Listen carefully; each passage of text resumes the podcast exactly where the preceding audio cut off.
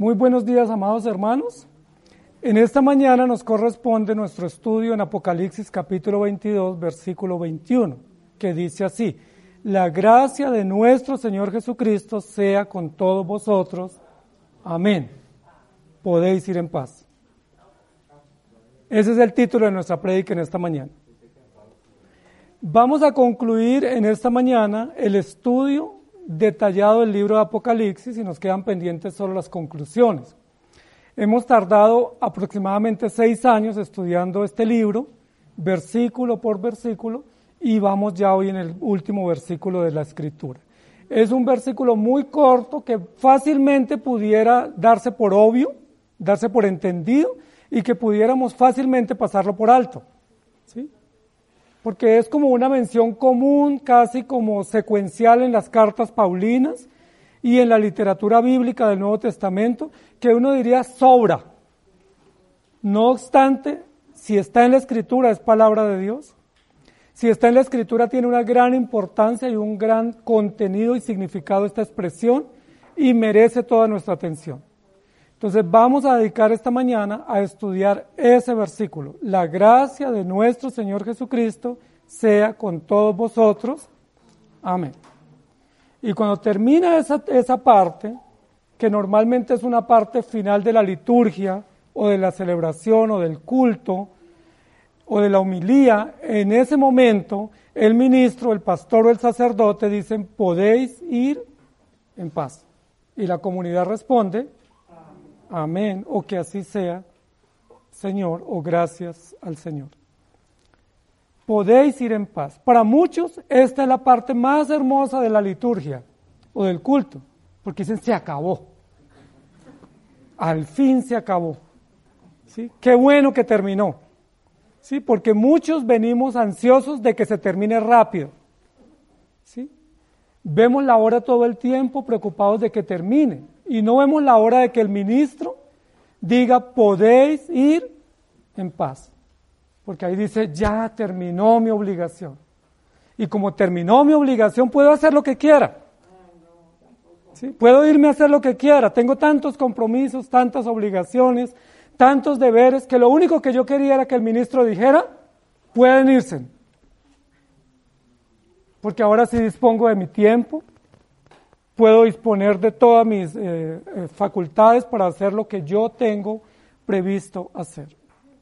Pero amados hermanos, quiero decirles que la expresión podéis ir en paz no significa esto se acabó.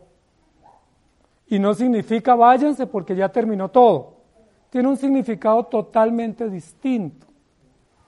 Y hace parte integral de la vida de la iglesia y de la vida de la liturgia y del pueblo que adora a Dios. Por eso el título de nuestro en esta mañana es Podéis ir en paz. Y van a tomar apuntes y van a recordar lo que nosotros vamos a aprender, porque justo hoy es el último domingo de este año. Y este año está terminando, está declinando y podemos decir, podéis ir en paz. Que se vaya en paz el 2020, con todos sus recuerdos. ¿sí? Que se vaya en paz, nos vamos en paz. Y esta también pudiera ser una expresión que se dice cuando alguien muere, ¿cierto? Cuando alguien fallece. Normalmente se dice que descanse en paz o descansó en la paz, pero no estamos seguros si descansó en paz o no. Pero lo que sí pudiéramos decir de los creyentes, de aquellos que están preparados para el encuentro con el Señor es, usted si está preparado se puede ir en paz. ¿Por qué le tiene miedo a la muerte? ¿Por qué se angustia? Por la enfermedad. ¿Por qué se angustia cuando siente que la muerte se le aproxima, se le acerca? Si usted tiene a Cristo, se puede ir en paz. Se puede ir tranquilo, se puede ir gozoso porque el Señor lo ha sostenido. Entonces, estas palabras, tanto el título de nuestra enseñanza hoy como el texto que vamos a meditar hoy, son palabras que se repiten constantemente. Y dijimos en los domingos anteriores que Apocalipsis pudiéramos catalogarlo como una liturgia, como una celebración dominical. De hecho, esta visión la tuvo Juan en el día del Señor. Recuerde, no estamos desfasados cuando decimos que esta es una liturgia, pudiéramos casi encasillar todo el libro de Apocalipsis en una gran liturgia, ¿sí? como una gran celebración del Día del Señor, que comienza con el capítulo 1 y termina con el 22. Una liturgia extensa, una liturgia amplia, una liturgia completa.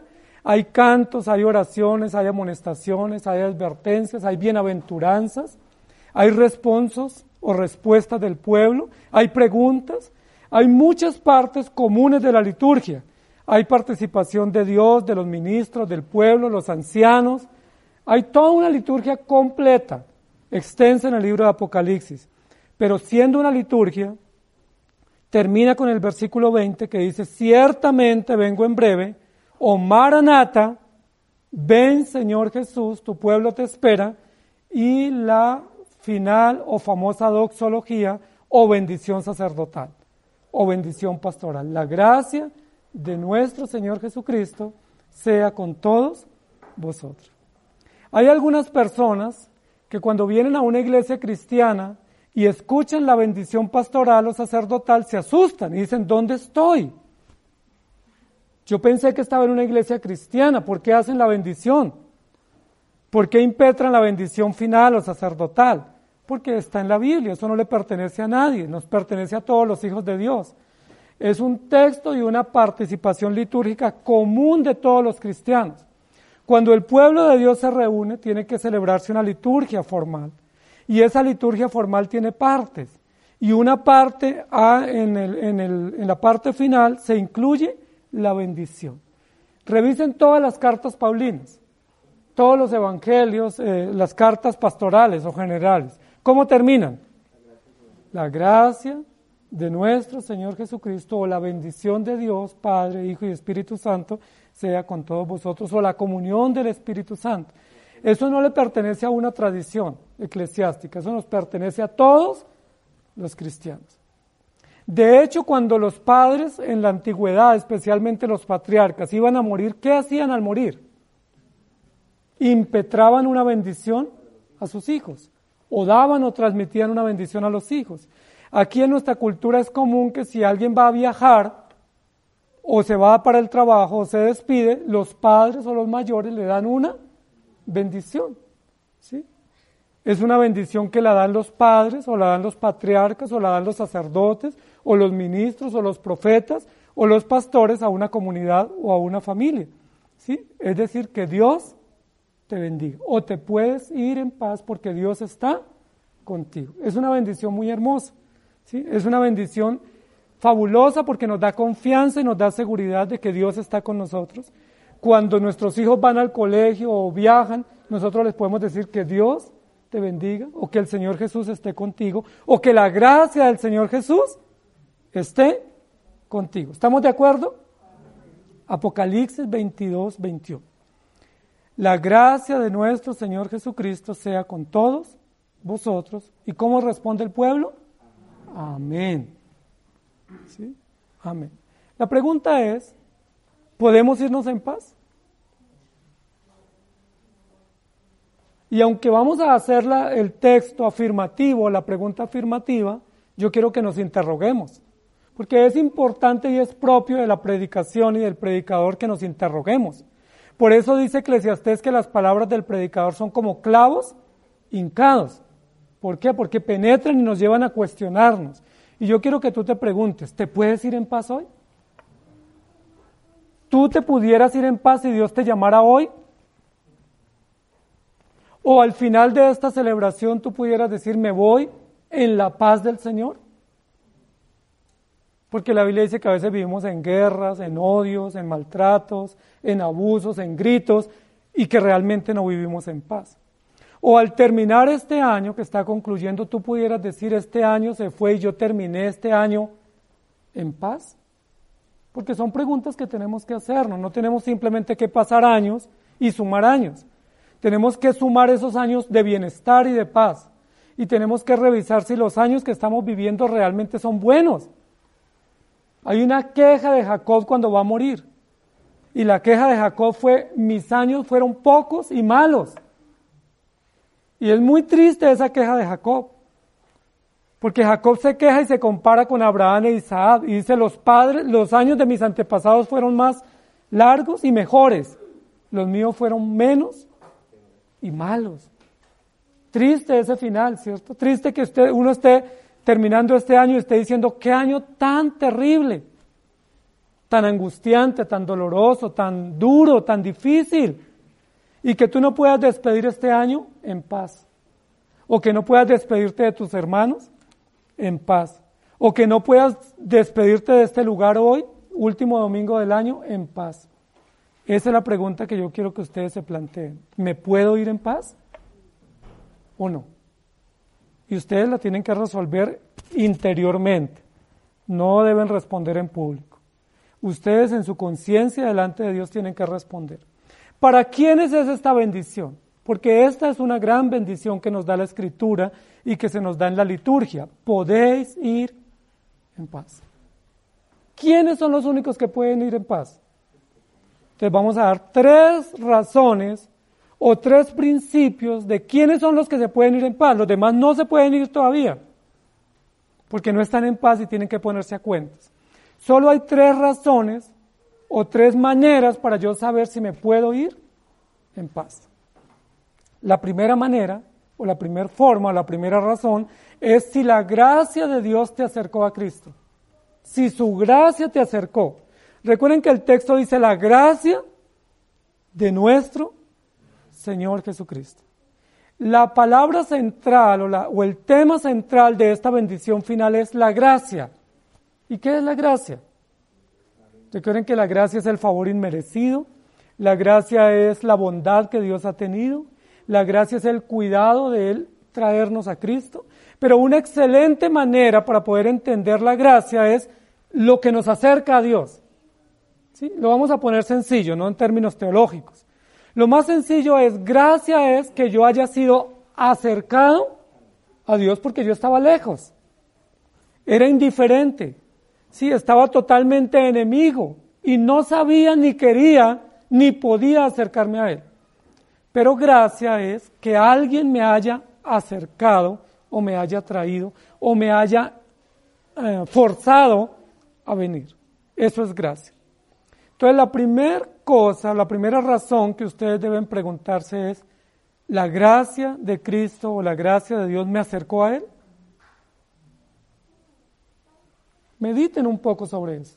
¿Estaban ustedes lejos, indiferentes, rebeldes, necios, obstinados en sus caminos? Y hubo un momento, una razón poderosa, irresistible, que los acercó a Dios, al cual ustedes no querían estar cerca, que les dio fe para creer que les perdonó sus pecados, que los atrajo de manera milagrosa al Evangelio, al cual ustedes habían rechazado? ¿Eso sucedió con ustedes? Si es así, ustedes pueden decir, la gracia me acercó, me trajo, me convidó, me acercó al reino de Dios y yo ahora puedo disfrutar de un bien que en la Biblia se conoce con el nombre de la redención y redención es nada más ni nada menos que la gracia nos ha alcanzado.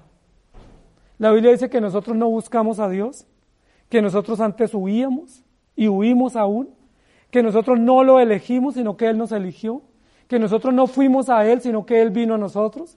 La Biblia dice que Él nos trajo y estábamos lejos y perdidos en nuestros delitos y pecados, pero que Él en su infinita bondad y misericordia nos trajo y las palabras más comunes en la Biblia son gracia, redención, salvación, perdón. Y todo eso tiene que ver con esa primera razón. La gracia nos acercó. A la pregunta que estamos haciéndonos del título, ¿podéis ir en paz? La razón que primero tengo que yo estudiar es, si su gracia me acercó, yo me puedo ir en paz. ¿Sí me hago entender? Si el Señor me trajo a Él, me dio fe, me perdonó, me dio la seguridad y la certeza de la salvación, yo me puedo ir en paz en cualquier momento. Si Él me llamara a su presencia en este momento, yo ya me puedo ir en paz. No porque yo esté en paz, sino porque Él me dio su gracia y me perdonó los pecados. ¿Sí me hago entender? No por algo que yo haya hecho, sino por lo que Él hizo a través de Jesucristo. Ahora, ¿cómo yo sé si disfruto de la gracia de Dios? Porque es probable que yo me acerque a la iglesia por otras razones. Y aquí no estamos preguntando de si usted viene a la iglesia o no. Estamos preguntando de si usted fue acercado a Cristo. Porque uno puede venir a la iglesia por amistad, por tradición, por obligación, por beneficio, pero no porque Cristo lo haya traído. El indicador no es si yo vengo a la iglesia, el indicador es si la gracia me alcanzó y me dio la profunda convicción de que soy pecador y que estando en pecado Cristo me redimió. Y yo quiero traer a memoria un episodio muy conocido por nosotros, Génesis capítulo 3. Dios creó en Génesis 1 a Adán y Eva y los puso en el huerto. Dice la Biblia que vivían en plena comunión con Dios y les dio privilegios, libertades e indicaciones. Sin embargo, ellos tomaron la opción de desobedecer libremente. No lo hicieron por engaño. Fue engañada, pero no lo hicieron por engaño. Lo hicieron libremente, de manera responsable, autónoma, consciente, desobedecieron. ¿Y se acuerdan cuando desobedecieron qué fue lo que hicieron? Se escondieron, huyeron, ¿Y qué hace el Señor? Génesis capítulo 3 dice la Biblia que Dios se acercó a Adán y a Eva y los cubrió. Y yo les pregunto, ¿y no debía matarlos? Claro que sí. Según la sentencia del capítulo 2, debía matarlos. ¿Por qué no los mató? Había evidencia, estaban las pruebas, estaban ahí los implicados. Debía haberlos matado y haber comenzado de nuevo. ¿Por qué no los mató? Porque la gracia pudo más que las consecuencias molestas y dañinas del pecado. Porque la gracia del poder del Evangelio es más poderosa que cualquier obra que nosotros hagamos contra Dios. Porque la gracia de Dios es infinitamente soberana y doblega toda nuestra condición pecaminosa hacia Él. Debiendo y pudiendo matarlos, no los mata sino que los pone a estrenar. Les da un vestido de pieles. Mata a unos animales. ¿Y qué culpa tenían esos animales? Pero mata a unos animales que sustituyen la condición de estos hombres o de este hombre y esta mujer y los cubre con pieles y les dice, sigan adelante, no pequen. ¿No es eso maravilloso? Yo les pregunto, ¿Dios no debía habernos matado a nosotros ya también? ¿No hemos hecho y no tenemos méritos suficientes para que Él nos mate? ¿Por qué no nos ha matado? ¿Se acuerdan que en una oportunidad le dijo Dios, le dijo Moisés a Dios, si va a acabar este pueblo, acábame a mí también? ¿Y qué dijo Dios? No, yo seguiré con ustedes. Gracia significa que debiendo estar muertos, estamos vivos. Gracia significa que debiendo ser condenados, tenemos esperanza y seguridad de salvación. Gracia significa que debiendo estar lejos, estamos cerca. Y que debiendo ser enemigos, Él nos reconcilió. Adán y Eva debían morir, igual que usted y yo, pero no nos ha matado el Señor. ¿Recuerdan cuando le trajeron a una mujer adúltera? La Biblia registra, según la tradición de la ley mosaica, que si una persona, hombre o mujer, era encontrado en adulterio debía ser apedreado públicamente. La Biblia dice que encontraron una mujer y la trajeron a Jesús.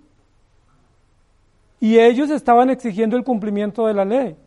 Ellos no estaban cambiando la ley, estos fariseos. Ellos eran estrictos cumplidores.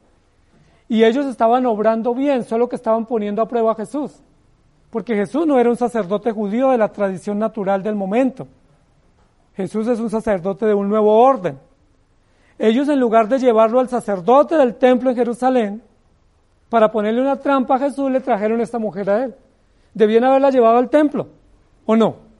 Porque eran los encargados de administrar justicia religiosa y civil en el momento. Pero estos fariseos, como eran tramposos, traicioneros, por eso eran fariseos, dijeron, llevémosela a Jesús. Ya la pillamos, pues tenemos una carnada para ponerle una trampa a Jesús. Y la trajeron a Jesús y cada uno venía con una piedra. ¿Y qué le dicen a Jesús? La ley dice que ella debe ser apedreada. Y aquí la trajimos, danos la orden. Pero no lo hacían de manera legítima. Aunque estaban pidiendo el cumplimiento de la ley que era legítimo, la actitud de ellos, la manera de ellos, los motivos que los traían a Jesús eran incorrectos. Y era poner a prueba a Jesús y avergonzar a esta mujer de manera pública. Yo les pregunto, ¿estos fariseos no eran adúlteros? Jesús no los acusó a ellos de adúlteros, de hipócritas, de falsos, de mentirosos. Y Jesús, que es lleno de misericordia y grande en bondad, dijo, el que tire, el que se esté sin pecado, lance la primera piedra. Y recuerden que le dijo a la mujer, ni yo te condeno, vete y no peques más. ¿Y saben cómo se llama eso? Gracia. Eso se llama gracia. Que debiendo haber sido lapidada en ese momento, ella tuvo una gran oportunidad, no solamente de creer en Cristo, sino de seguir en una vida ordenada, dando testimonio de aquel que le había perdonado. Vete y no peques más, ni yo te condeno. Eso es gracia. Ahora, ¿qué más es gracia? Que Adán y Eva, cuando debieron haber sido muertos, Dios le da una esperanza. Y en lugar de, de matar a Adán y Eva, les dice, van a tener una descendencia y les voy a dar una descendencia numerosa, y de esa descendencia nacerá el Salvador. Mateo capítulo 1, versículo 21 dice, y dará a luz un hijo y llamará su nombre Jesús. ¿Qué significa Jesús? Salvador. Él salvará a su pueblo de sus pecados. Yo le pregunto, ¿eso no es gracia? Que tengamos el privilegio de recordar, de reconocer y de creer que Jesús es el Salvador del mundo. La mayoría de la tradición hoy en día, en esta época, ponen a Jesús en una cuna indefenso, en un pesebre. Nosotros no creemos de esa manera. Nosotros creemos que Jesús es el Salvador, venido del cielo, encarnado, pero que nació, murió, resucitó y está sentado a la diestra del Padre. Pero eso es gracia. Por eso en Mateo capítulo 11, versículo 28 al 30, dice de la siguiente manera, venid a mí todos los que estáis trabajados y cargados, y yo os haré descansar.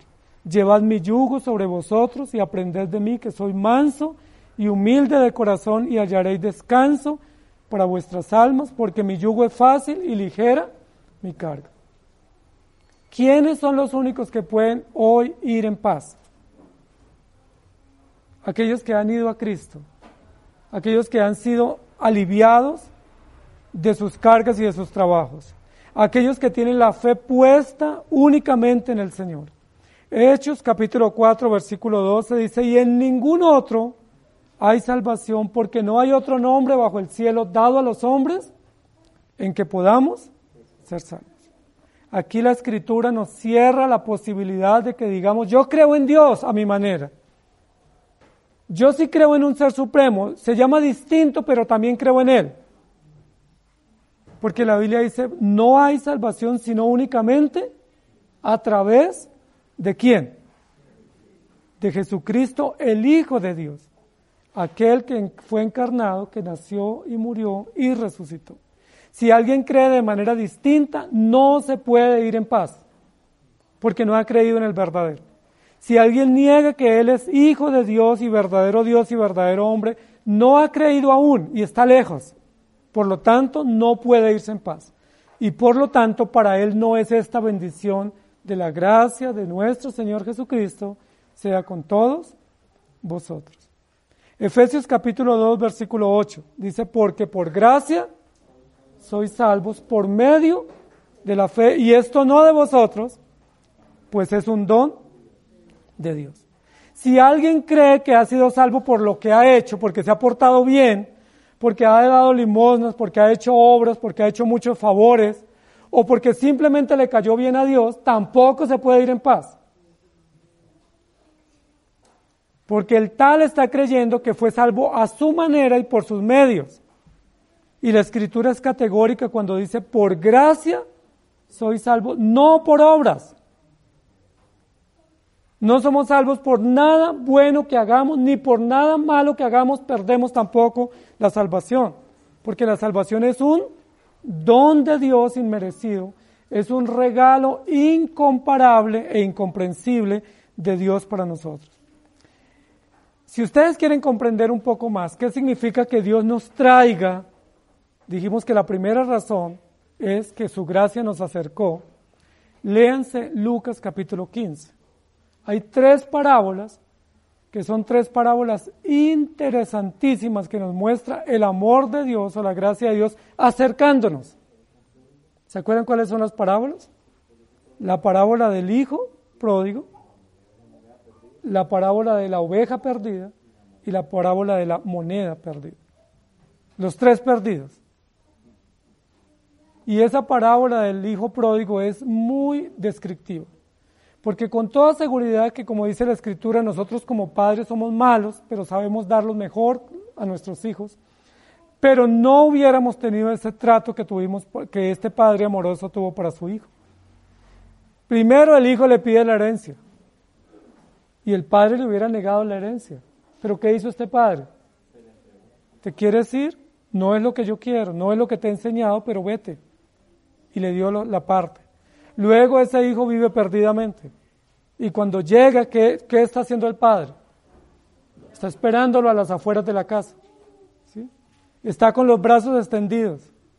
Está con la mirada fija en el horizonte. ¿Cuándo volverá este hijo que se ha ido?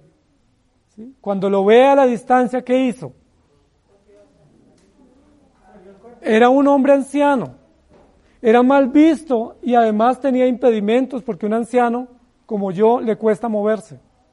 Pero dice la Biblia que este hombre anciano, y además que era irrespetuoso para la cultura, él salió corriendo, no le importó. Y dice la Biblia que lo recibió a la llegada, y se acuerdan que dijo, este hijo estaba muerto y ha revivido, estaba perdido y ha sido encontrado, ha vuelto a casa. Y enseguida le dijo, hijo, siéntate que acá tengo unos reclamos para ti.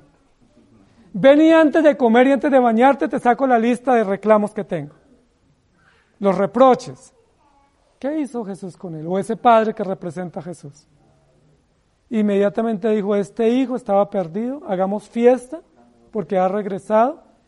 La mejor ropa, el mejor anillo, el mejor calzado y el mejor becerro. ¿Qué culpa tenía el becerro de que el hijo hubiera venido? Pero vamos a celebrar. ¿Cómo se llama eso?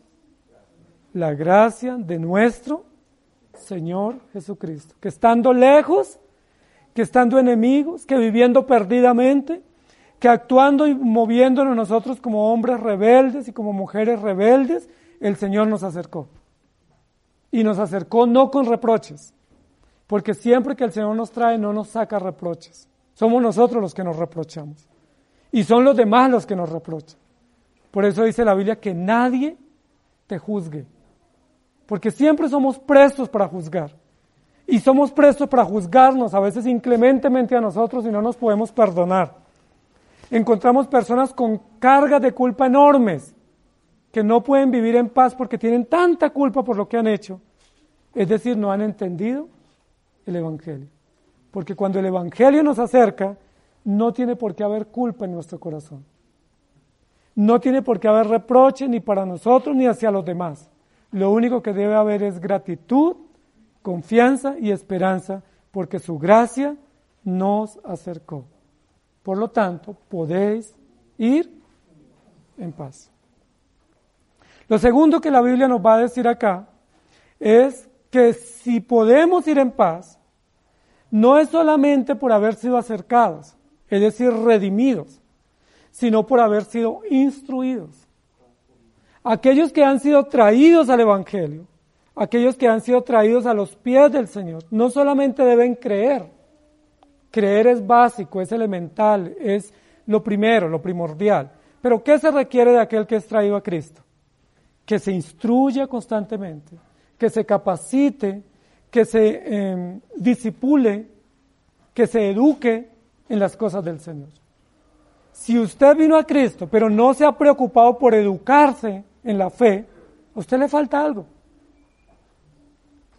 Porque aquel que es traído a Cristo tiene que educarse, tiene que instruirse, tiene que ser discipulado, tiene que ser entrenado, tiene que escudriñar las escrituras.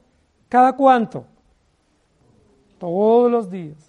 leyendo las escrituras, revisando, escudriñando, preguntando, indagando, meditando. Y esa es la segunda pregunta que usted tiene que hacerse hoy. Ya usted fue atraído a Cristo, usted respondió que sí. La segunda pregunta es, ¿usted está instruido? ¿Usted está preparado para dar respuesta a aquel que demande razón de la fe que usted tiene?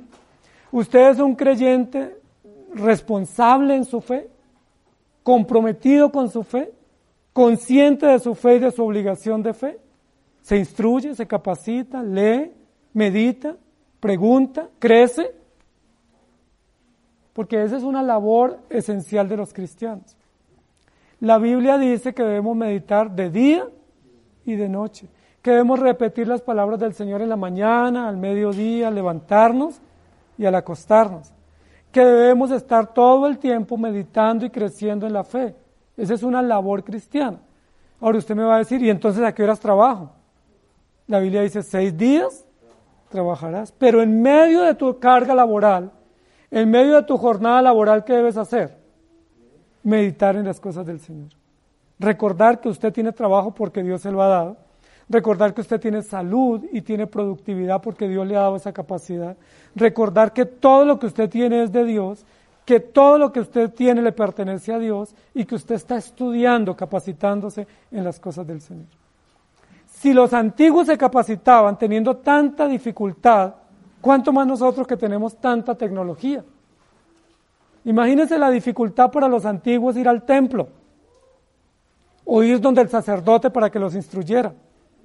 Recuerden que en la antigüedad solamente los padres o los jefes de familia podían ir al sacerdote y ellos tenían que venir y repetirle eso a la familia. Hoy en día toda la familia se puede reunir. Ah, en la antigüedad no existían los libros. Sí, se escribía en piedras o en tablillas o en pergaminos y eran muy escasos. No eran públicos, no, era, no teníamos tanta abundancia de literatura como hoy. Pero hoy tenemos Biblias en muchos idiomas, muchas versiones, tenemos eh, Biblias en mm, aplicaciones, tenemos Biblia en audio. O sea, no hay excusa para no entrenarnos en la lectura, en la meditación de las cosas del Señor. La pregunta es, ¿usted lo está haciendo? ¿Qué escucha cuando va para su trabajo? ¿Qué escucha cuando llega a su trabajo? ¿Qué escucha cuando está en el trabajo? Si tiene la oportunidad. Sé que no todos tienen la oportunidad, ¿no? Pero los que tienen la oportunidad, ¿qué hacen mientras están en el trabajo? ¿Qué hacen mientras les coge el sueño? ¿Qué hacen en la mañana, al mediodía y en la tarde? Porque solo hay un mandato bíblico y es instruyete en las cosas del Señor. Y de hecho nosotros lo tenemos como un mandato en proverbios para los padres, para los hijos. Instruye al niño en su camino. Ahora, ¿yo cómo lo puedo instruir si no estoy instruido? O sea, ¿con qué capacidad puedo instruir a mi hijo, a mis hijos y darle los límites y los principios si yo no me instruyo? Si yo no leo, si no medito, si no indago, si no asisto. La pregunta es, ¿qué instrucción voy a tener para mis hijos? ¿Qué puedo dar si no tengo? Amados hermanos, cuando aquí la escritura termina con esta bendición, lo que está diciendo el apóstol Juan es, ustedes ya están instruidos. Ustedes han sido instruidos a lo largo de su vida. Ustedes han sido instruidos a lo largo de toda la revelación. Ustedes han sido instruidos durante todo este mensaje que les he dado. Por lo tanto, podéis ir en paz. Pero podéis ir en paz a qué? A vivir lo que han recibido, a compartir lo que han recibido, a multiplicar y a afianzar lo que ustedes han recibido. Hechos capítulo 2, versículo 36. Sepa pues ciertísimamente toda la casa de Israel que este Jesús a quien vosotros crucificasteis, Dios le ha hecho Señor y Cristo. ¿Estaba instruido Pedro? ¿Se acuerdan que cuando después de Pentecostés predicó en el pórtico, recuerdan semejante predicación que dio? con mucha información histórica, con datos teológicos, con cronología bíblica, extraordinario, profundo. No tenía apunte, no tenía computador, no tenía tablet, simplemente estaba instruido. ¿Recuerdan cuando a Esteban lo fueron a apedrear? y Esteban lo tenían allá en la plaza pública y una multitud enardecida llega con piedras para apedrearlo. ¿Y se acuerdan del discurso que dio Esteban? Hechos capítulo 6. Lo pueden leer, es todo un capítulo. Y, y ninguno de nosotros tendría la capacidad de dar semejante discurso con precisión, con datos, con nombres, con épocas, con cargos, de tal manera que se enardeció la multitud y más piedras le echaron. Pero estaba instruido Esteban. ¿Se acuerdan cuando el ángel visitó a María, que era una jovencita, se cree, según la tradición, que tendría entre unos 13 o 15 años en ese momento? Y esta jovencita que estaba en la soledad de su casa recibe la visita del ángel y el ángel le dice, has sido la elegida para ser la madre del Salvador. ¿Y recuerdan qué, qué hizo María? Elevó un canto, que es un poema. Y es un poema extraordinario en la tradición, que se conoce como el Magnificat un poema grandioso. Una jovencita de 13 años, con tanta instrucción. Ella exalta al Señor, recita los salmos, recita los profetas, nombra los salmos mesiánicos, las profecías mesiánicas, y al final dice, yo soy la esclava del Señor, hágase conforme a tu voluntad. Yo le pregunto, ¿nuestros hijos pudieran responder así? Yo creo que no, porque no están muy instruidos. ¿Y saben por qué no están muy instruidos? Porque nosotros como padres tampoco estamos instruidos y no les hemos instruido, no nos hemos esforzado. Y posiblemente como iglesia tampoco. O si hemos sido instruidos, hemos hecho caso omiso a la instrucción. Y se nos tiene que repetir una y otra vez lo mismo. Amados hermanos, solo se puede ir en paz aquellos que han sido enseñados por la gracia del Señor, que han sido instruidos. Tito capítulo 2 versículo 11 dice, porque la gracia de Dios se ha manifestado para salvación a todos los hombres. Eso lo debemos saber dentro de la instrucción, que la salvación es un regalo, que la salvación viene de Dios y que la salvación es para toda la humanidad que Dios ha programado o dispuesto para tal propósito. Juan capítulo 1, 16 y 17. Dice, porque de su plenitud tomamos todos y gracia sobre gracia, pues la ley por medio de Moisés fue dada, pero la gracia y la verdad vinieron por medio de Jesucristo. ¿Qué tanto sabe usted de Dios? Está terminando un año más. ¿Aprendió algo más? ¿O se le olvidó lo poquito que sabía? ¿Creció este año en el conocimiento? Creció en, en su firmeza, creció en su solidez. Yo no estoy hablando de doctrina solamente, no estoy hablando de teología, estoy hablando de conocimiento bíblico, de principios bíblicos, de fe bíblica, de confianza bíblica. ¿Han crecido este año? ¿O no? ¿O este año pasó en medio de la pandemia y lo ponemos como un paréntesis? Porque si tuvimos más tiempo para estar en casa, si tuvimos más tiempo para estar en familia, si se nos cancelaron la mayoría de los compromisos sociales, de viajes y salidas, ¿qué hicimos con ese tiempo? Y yo no los estoy juzgando, eso es para mí también. ¿Qué hicimos con ese tiempo que estuvimos en casa? Que se ahorró de estar en las, en las calles o en los transportes o en viajes. ¿Qué hicimos con ese tiempo? ¿Más series de televisión? ¿Más películas vistas? ¿Más juegos? ¿O más conocimiento de la escritura? Usted tiene que responderse. Porque esa respuesta tiene que darla para usted, para sí mismo, delante de Dios. Porque si usted ha crecido en el conocimiento de Dios este año, usted puede irse en paz. ¿Sí me hago entender? Usted puede decir, ha sido un año maravilloso, genial, con grandes desafíos, pero maravilloso, extraordinario. Y me puedo ir en paz porque la gracia de Dios no solo me acercó para redención, sino la gracia de Dios me ha enseñado más este año. Me ha enseñado cosas hermosísimas, principios, verdades que yo no conocía. Y Dios usó esta circunstancia de un contagio o este problema biológico, lo usó para enseñarme a confiar, a esperar, a depender, a tener esperanza, gratitud, a saber administrar. Yo he aprendido muchísimo. Que la gracia del Señor Jesucristo sea con ustedes y se pueden ir en paz. Porque la gracia significa redención, pero gracia también significa instrucción. ¿Me hago entender? Instrucción.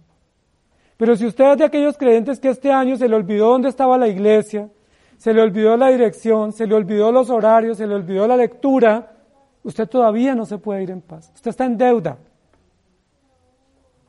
Porque no ha crecido, no se ha alimentado, no se ha nutrido, está raquítico, está débil, está fluctuante y no puede irse en paz. Porque solo son llamados a ir en paz aquellos que están robustos, en la fe, que están firmes en la fe, cimentados y sobreedificados. Y no estamos hablando de mero conocimiento, porque la instrucción no es conocimiento, no es saber más. Usted puede decir, sí, yo, yo aprendí más porque me aprendí muchos versículos uno cada domingo. No, yo no estoy hablando de cuánto memorizó o cuánto conocimiento tiene, sino cuánto ha aplicado a su vida. ¿Cuántos principios han gobernado su vida este año? Que le han servido para crecer en la fe y en el conocimiento y en la firmeza. ¿Me hago entender? La gracia de nuestro Señor Jesucristo sea con todos vosotros. Podéis ir en paz. Primero, si disfrutan de la redención. Segundo, si disfrutan de la instrucción. Y tercero, si la gracia de Dios los ha bendecido. Es decir, si disfrutan de la protección de Dios. Ese es el tercer aspecto que yo quiero mencionar. Cuando los sacerdotes, especialmente en la tradición levítica, impetraban la bendición al auditorio o a los fieles que se congregaban, ellos podían decir que la gracia de Dios o que la bendición de Dios recaiga sobre ustedes. Pueden irse en paz. Era una tradición litúrgica de los sacerdotes levíticos. Recuerden que está en número 24, la bendición sacerdotal es una bendición que está registrada en la escritura.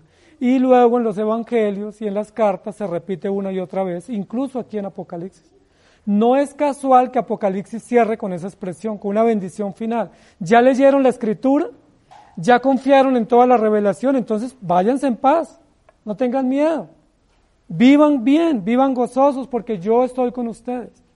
La bendición no la podían impetrar cualquier persona. Generalmente la escritura la impetraban los sacerdotes, los profetas o los apóstoles. Y ellos eran los que podían decir, pueden irse en paz. Y en ese sentido, con esa bendición, ellos podían descansar. Pero la bendición la impetraban ellos públicamente y la impetraban comunitariamente. Es decir, era una práctica común de finalización de una celebración, de finalización de una ceremonia o de un culto o de una, de una exhortación bíblica, una predicación. Entonces, amados hermanos, si usted recibe la bendición hoy es porque usted se congregó. Porque solo los que se congregan pueden recibir la bendición.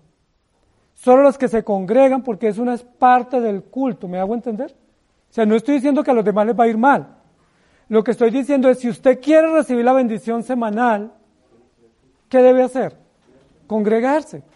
Porque es en el culto público, como lo hacían los sacerdotes, o lo hacían los profetas, o lo hacían los apóstoles, que se impetraba la bendición. Y hoy se impetra también en el culto público al final.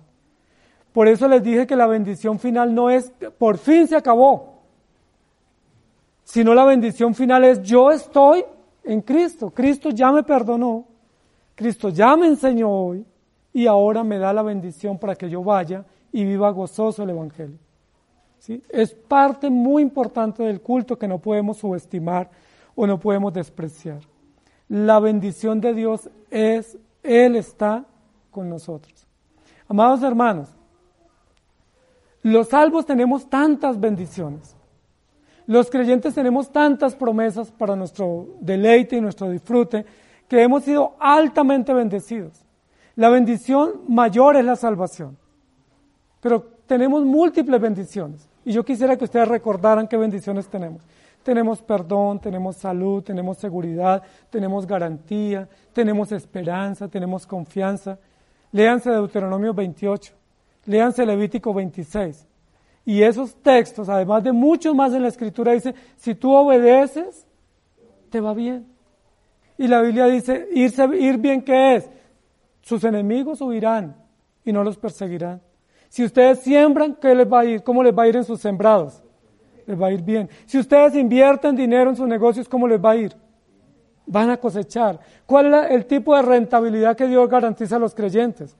Al ciento por uno o al 70 por uno y en el peor de los casos al 30 por uno. Pero eso no lo da ningún banco. Ninguna empresa nos da eso. ¿Sí? Eso no lo da nuestro Dios. Pero dice, si usted invierte en la obra de Dios y invierte con sabiduría, Dios te multiplica. Dice la Biblia que nuestros hijos estarán bien, que viviremos con seguridad, viviremos con tranquilidad, que aún nos acostaremos y dormiremos sabroso, que dormiremos en paz, que tendremos un sueño reparador y alentador, aún que lo que comeremos nos alimentará, que no faltará la cosecha. Dice la Biblia que aún estamos todavía terminando de consumir el mercado y ya nos llega otro mercado. ¿No les ha pasado así? Que no nos queda la, la cena desocupada o el bolsillo desocupado porque Dios promete a quienes, a aquellos que creen en Él, aquellos que confían en Él, promete bendecirlos en gran manera. Y eso es gracia, amados hermanos. Eso es gracia. ¿Recuerdan qué le pasó al pueblo que durante 40 años no tuvo la oportunidad de producir? tuvieron alimento suficiente, tuvieron ropa suficiente como nueva y tuvieron zapatos, los mismos pero lustraditos. ¿Por qué? Porque Dios promete bendecir a su pueblo. Y yo creo que este año ha sido un año de bendición para ustedes, en medio de todos los desafíos económicos y de salud que hemos vivido. Creo que ninguno de ustedes pudiera interrumpirme diciendo, a mí me fue re mal este año. Yo viví miserablemente. Yo pasé hambre y necesidad y nadie se dio cuenta de eso. Yo creo que ninguno de ustedes pudiera decir. Creo que todo lo único que podemos decir, yo juntamente con ustedes, es Dios nos ha bendecido grandemente. Alimento, salud, protección, seguridad, esperanza, confianza. No estamos en clínicas de reposo, no estamos a punto de morir, estamos sanos, con lucidez, con inteligencia, diciendo Dios es fiel, Dios nos ha bendecido. Por eso el libro de Apocalipsis cierra diciendo la gracia de nuestro Señor Jesucristo sea con todos vosotros, porque la bendición viene de Dios. La bendición viene de Dios. Segunda de Corintios 8:9 dice, porque ya conocéis la gracia de nuestro Señor Jesucristo, que por amor a vosotros se hizo pobre, siendo rico, para que vosotros con su pobreza fueseis enriquecidos. Eso es promesa de Dios. Y eso es una verdad en nosotros. Ya ustedes conocen la gracia de Dios. ¿Qué hizo Dios? Siendo rico, se hizo pobre. ¿Para qué? Para enriquecernos, para sobreabundarnos. Ahí no está hablando de vivir en estrato 14 y de tener dinero y malgastar.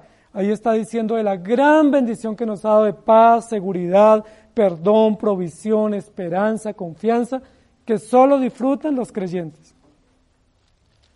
Y Génesis capítulo 3, versículo 21, el que estábamos diciendo.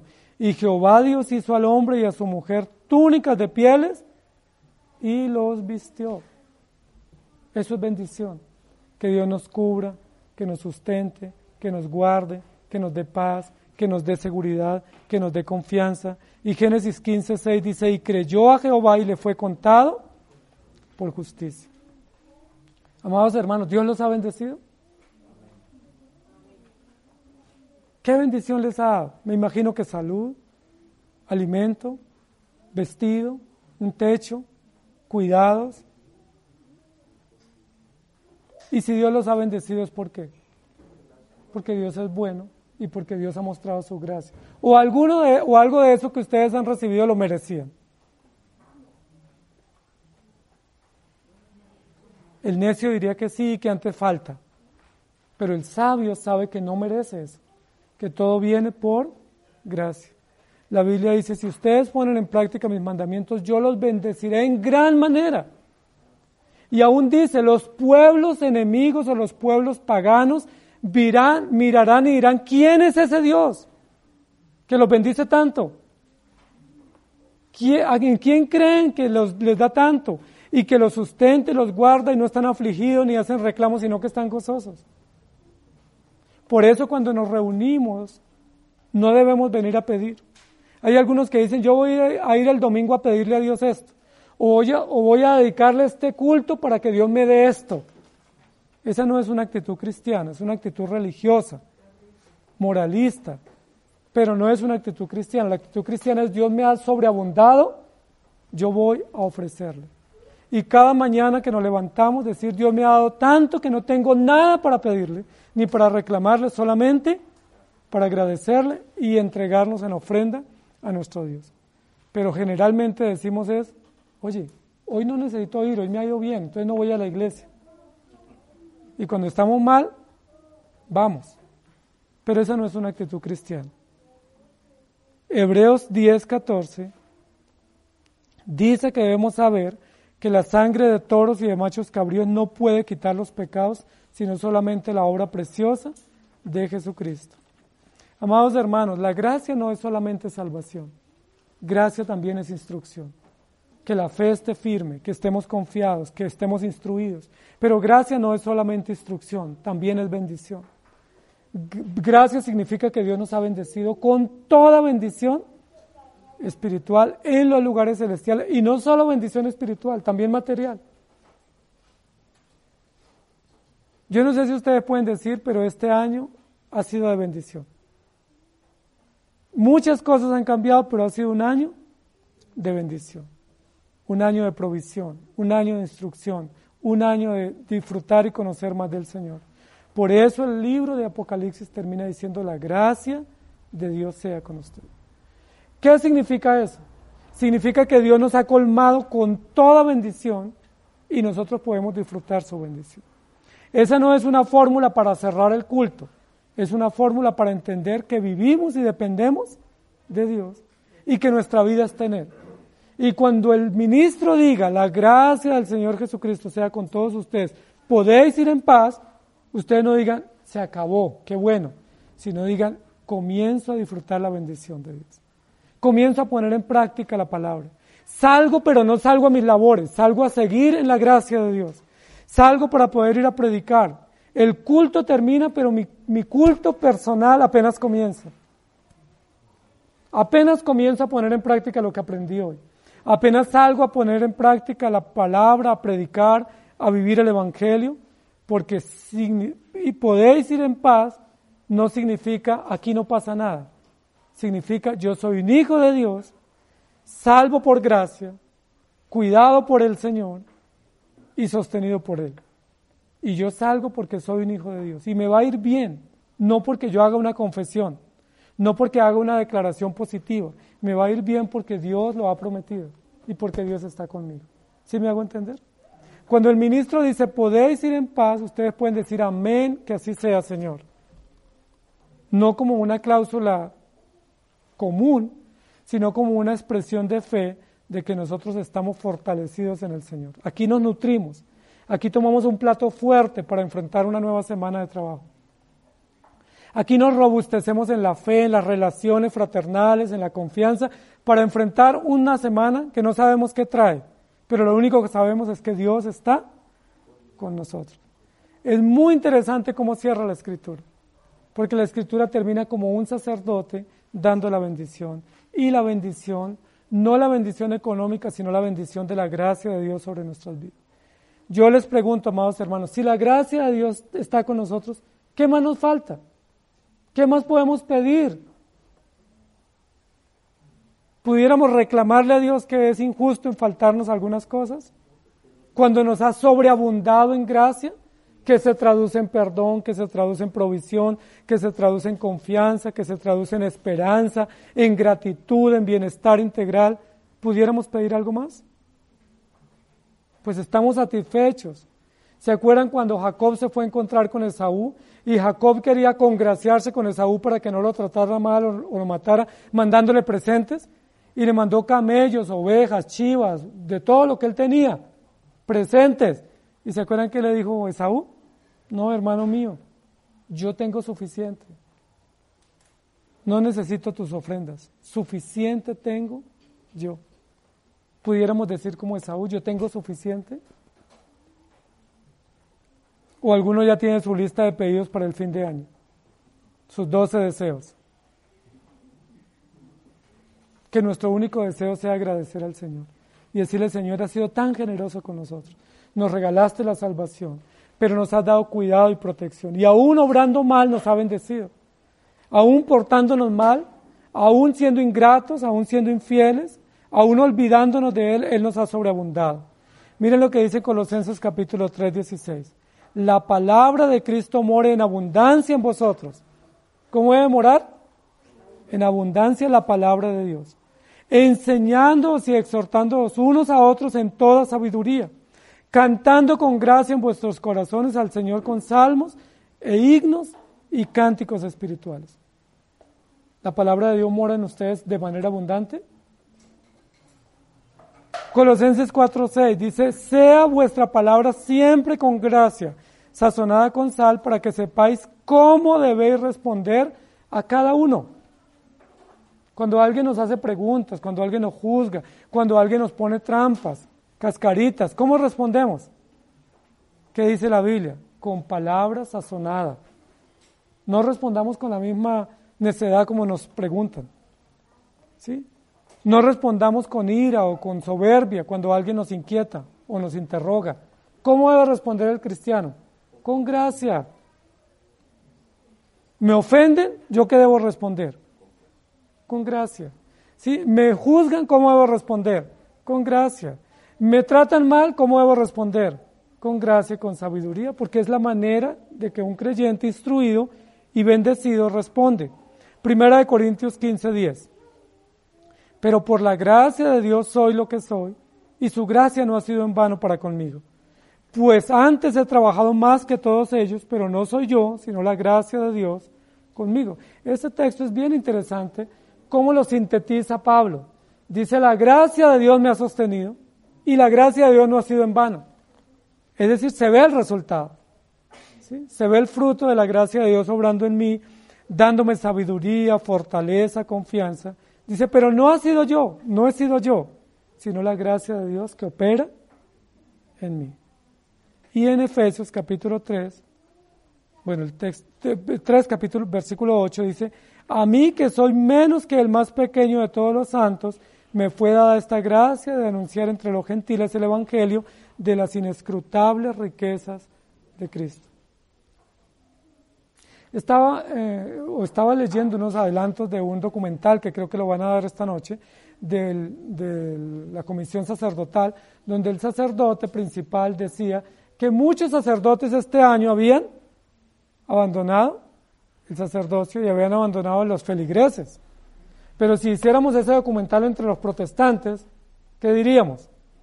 Que muchos pastores cerraron las iglesias, y muchos pastores abandonaron y se fueron a buscar otros horizontes. Y muchas ovejas que hicieron. Lo mismo. ¿Sí? Pero mire lo que dice Pablo. Yo doy gracias a Dios porque Él me dio la gracia de anunciar entre los gentiles el Evangelio. Y esa es una bendición, que podamos seguir predicando. Que en 52 domingos este año hayamos hecho el culto acá en este lugar en vivo. No se canceló un domingo, 52 domingos. 52 domingos tuvimos la palabra expuesta en público acá, con los que vinieron y con los que no vinieron, con los que pudieron y con los que no pudieron. Que dimos testimonio, aún contra todas las restricciones, de que Dios está con nosotros y tenemos un encargo y no lo podemos negociar. Y que ese encargo prevalece por cualquier norma y que los creyentes saben que pueden tener aquí el lugar abierto. Si pueden venir, está bien. Si no pueden venir, pues está mal. Pero está el lugar abierto. ¿Para qué? Para que se predique el Evangelio. ¿Qué dice Pablo para finalizar? Dios me dio la gracia de anunciar entre los gentiles el Evangelio de las inescrutables riquezas de Cristo. Nuestro hermano Fernando este año ha subido 52 prédicas al canal. ¿Eso qué significa? Que hemos predicado todos los domingos.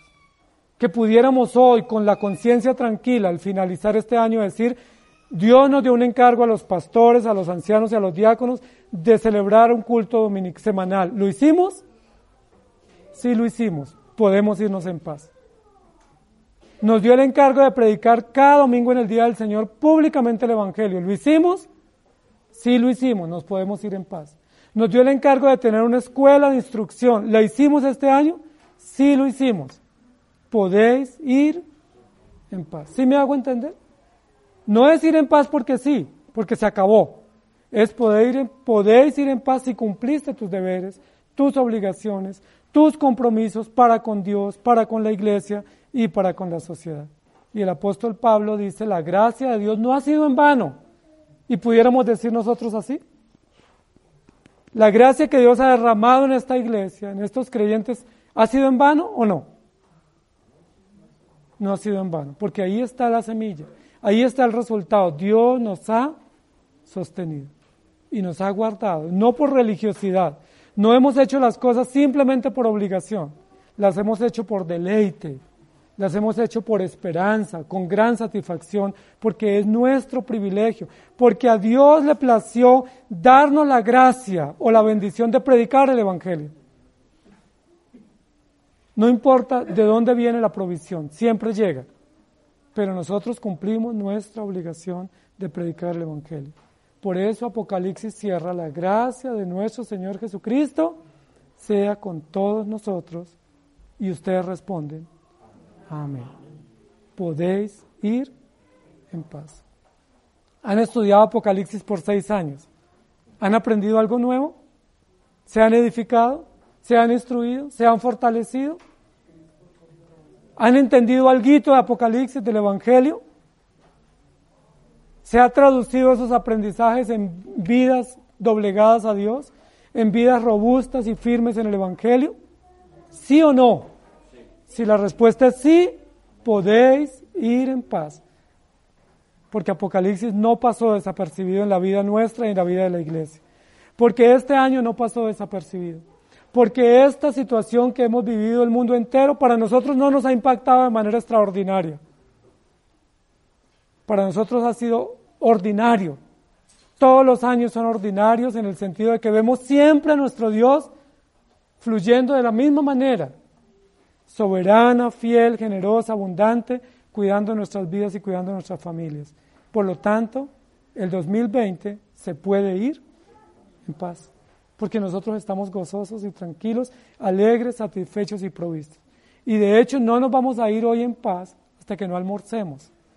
Y demos gracias a Dios que la provisión viene de Dios y que podemos tener salud y gusto para poder disfrutar la provisión que Dios nos da todas las semanas y todos los días por su gracia, su bondad y su misericordia. Amados hermanos, para nosotros como ancianos, como iglesia, es un privilegio haber podido estudiar Apocalipsis. Nos faltan las conclusiones, que nos van a tomar un mes. Pero ya hoy terminamos el estudio detallado de cada texto.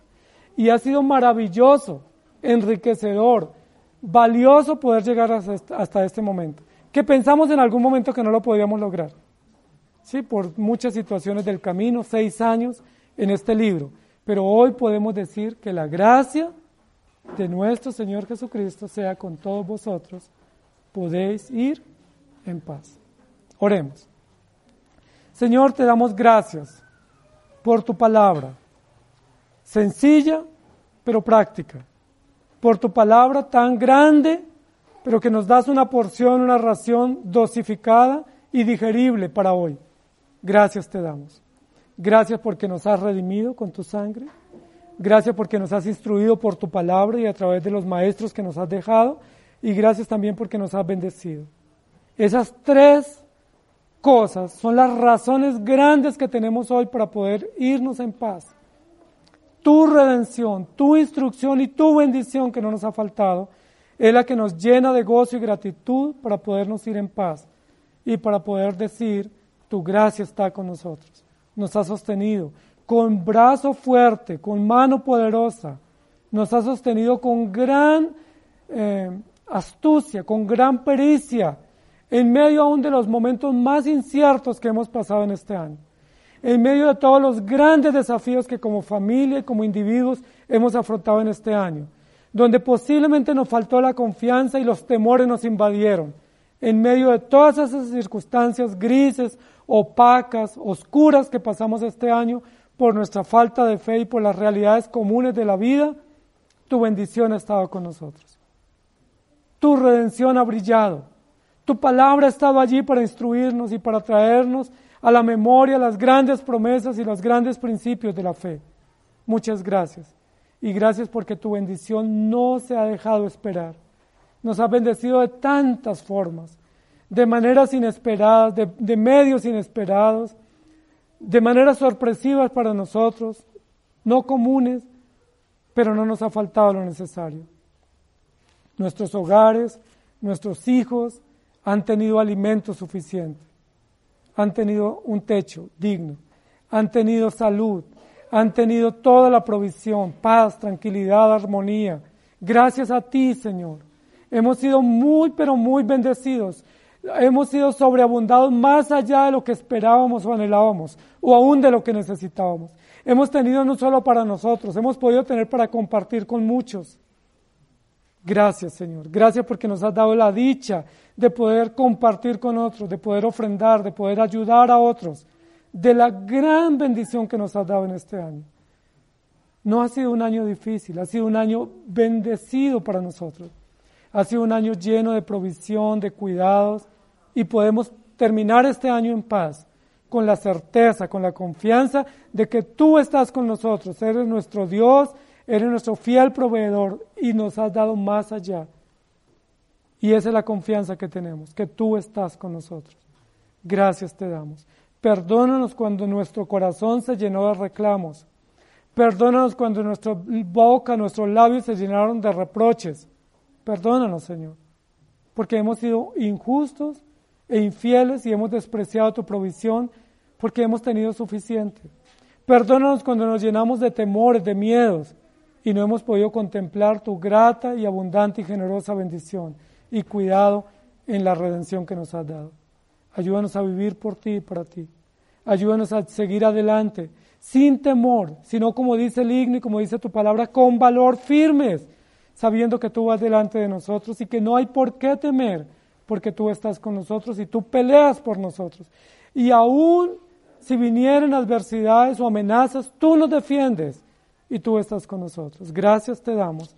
Que la gracia de nuestro Señor Jesucristo sea con todos nosotros. Amén podéis ir en paz. Que el Señor les bendiga.